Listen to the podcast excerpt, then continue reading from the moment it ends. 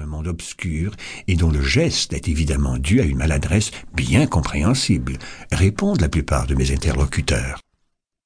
Mais alors, comment se fait-il que votre colère, que vous affirmiez à l'instant avoir été causée par la poussée, disparaisse complètement alors que cette poussée, elle, demeure?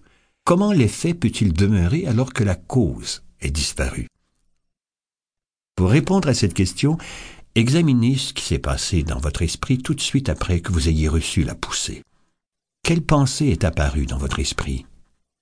Qu'est-ce que vous vous êtes dit? Ne vous êtes-vous pas dit des choses comme Quel brute, quel butor, ah, le fils de... En effet, répondez-vous sans doute, ou quelque chose de similaire, chacun possédant un choix d'expression personnelle pour verbaliser ses évaluations et ses interprétations des choses et des gens. Mais quand vous avez constaté qu'il s'agissait d'un aveugle, qu'est-ce que vous vous êtes dit? Eh bien des choses comme C'est bien dommage, il n'a pas fait exprès, Pauvre diable. Constatez-vous combien vos interprétations ont changé considérablement d'une partie de l'épisode à l'autre? Ne serait-il pas raisonnable de conclure que ce n'est pas la poussée qui a causé votre colère, mais que ce sont presque entièrement des phrases qu'avec la rapidité de la pensée, vous avez introduites dans votre esprit à l'occasion de cette poussée Pensez aux réactions émotives différentes chez des personnes témoins du même événement. Votre femme, votre fils et vous regardez le même film à la télévision. Alors que l'héroïne est sur le point d'être sciée en deux dans le laboratoire de l'affreux docteur Mabuse, votre femme pousse un petit cri d'effroi. Vous êtes plein de colère contre ce sadique et votre fils de dix ans s'intéresse vivement au diamètre de la scie. Même événement et pourtant trois réactions émotives différentes, et donc trois perceptions différentes de l'unique événement.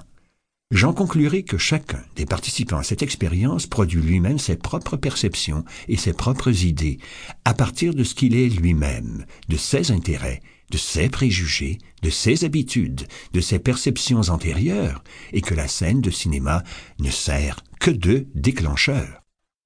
Si nous appliquons cette théorie générale de la source des émotions à une émotion spécifique, comme l'anxiété ou la peur, nous pourrons déjà conclure que ce ne sont pas les choses ou les gens qui sont la cause de notre anxiété, mais bien les interprétations que nous nous formulons à nous-mêmes de ces choses et de ces gens, les phrases intérieures que nous nous disons à l'occasion des divers événements de notre vie.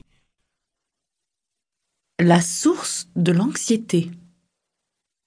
S'il en est ainsi, que peut bien se dire quelqu'un qui a peur et quelqu'un qui éprouve de l'anxiété?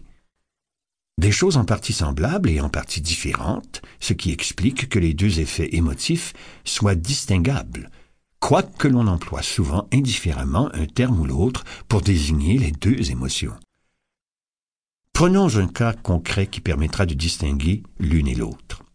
Voici Madame Lapointe, qui a peur, et Madame Laplante, qui est anxieuse. Pour l'une comme pour l'autre, l'occasion de leur émotion est la même, la conduite de la voiture familiale. Quand elle pense à conduire cette voiture, Madame Lapointe se dit des choses comme celle-ci. Conduire une voiture comporte des risques.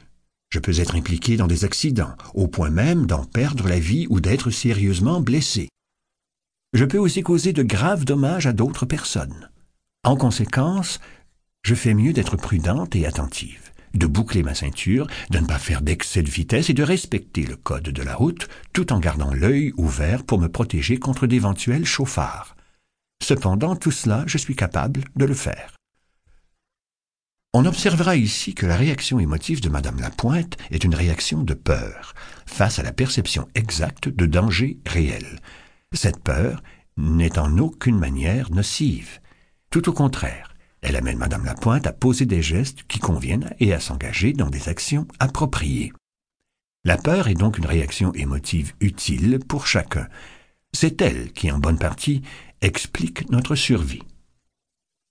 L'anxiété diffère de la peur en ce sens que la personne qui l'éprouve rajoute une description d'elle-même comme incompétente et incapable de faire face de façon constructive à un danger réel. C'est le cas de Madame Laplante, à l'occasion du même événement que constitue la conduite de l'automobile. Non seulement se dit-elle qu'il y a un danger réel et qu'elle ferait mieux d'être prudente, mais elle rajoute à peu près